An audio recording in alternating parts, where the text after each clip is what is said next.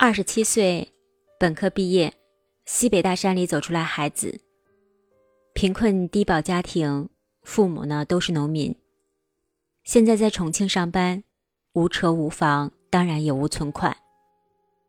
母亲眼睛不好，父亲已经被诊断忧郁症和精神分裂症，自己身上却有贷款，一个月工资五千块钱。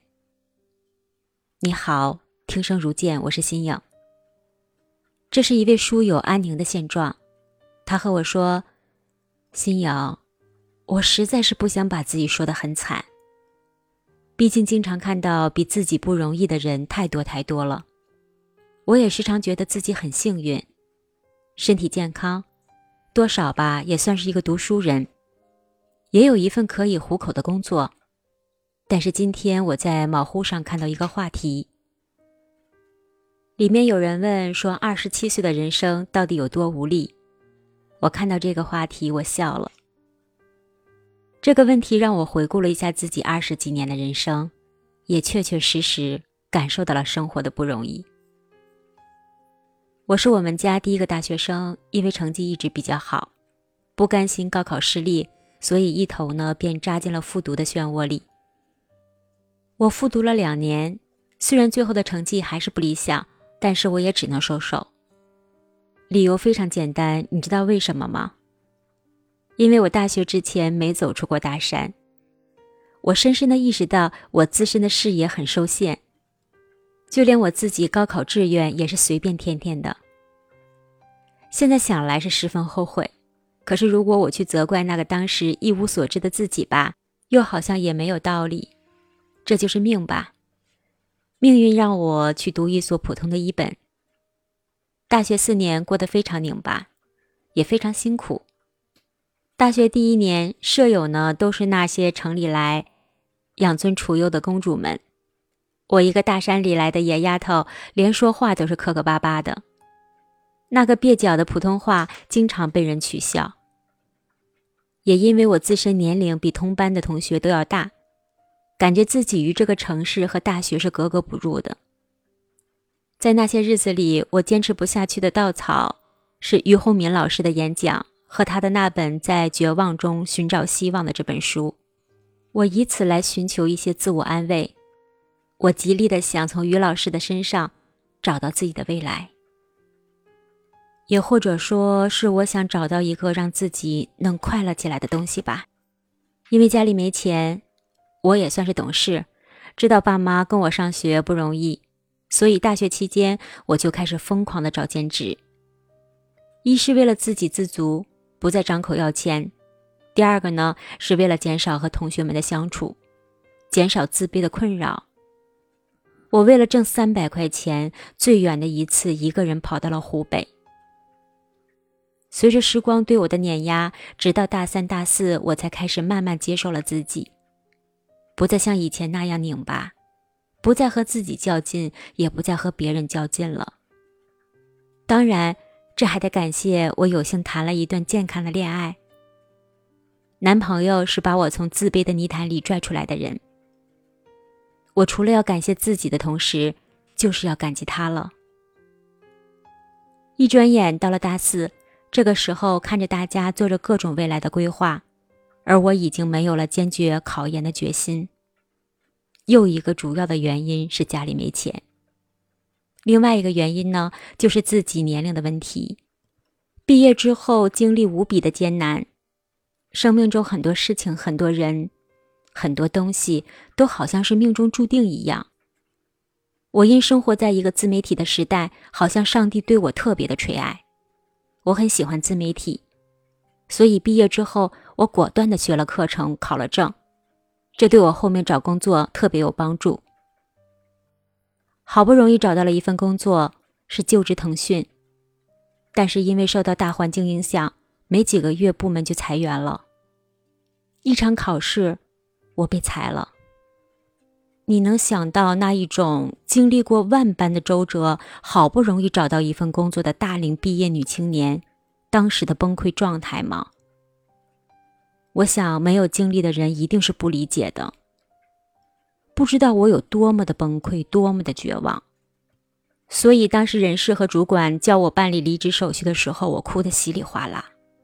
这是我第一次在外人面前哭，我也不知道自己为啥哭，眼泪不受控制的、不争气的流，而且是带声音的那种。我已经不知道是我自己发出的声音，还是眼泪也会发声。就这样，后来我去了一家小媒体公司，各种落差我必须接受。这个时候的我已经学会了如何接受。这就是我的书友安宁的故事，听起来好像真的很幸运，也好像没有多惨。但是安宁，她最后和我说：“新瑶，我最大的误区就是以为毕业了以后就好了，工作了就好了。”我以为工作会挣很多钱，存很多钱，但事实是，现在工作一年多了，没有一份存款。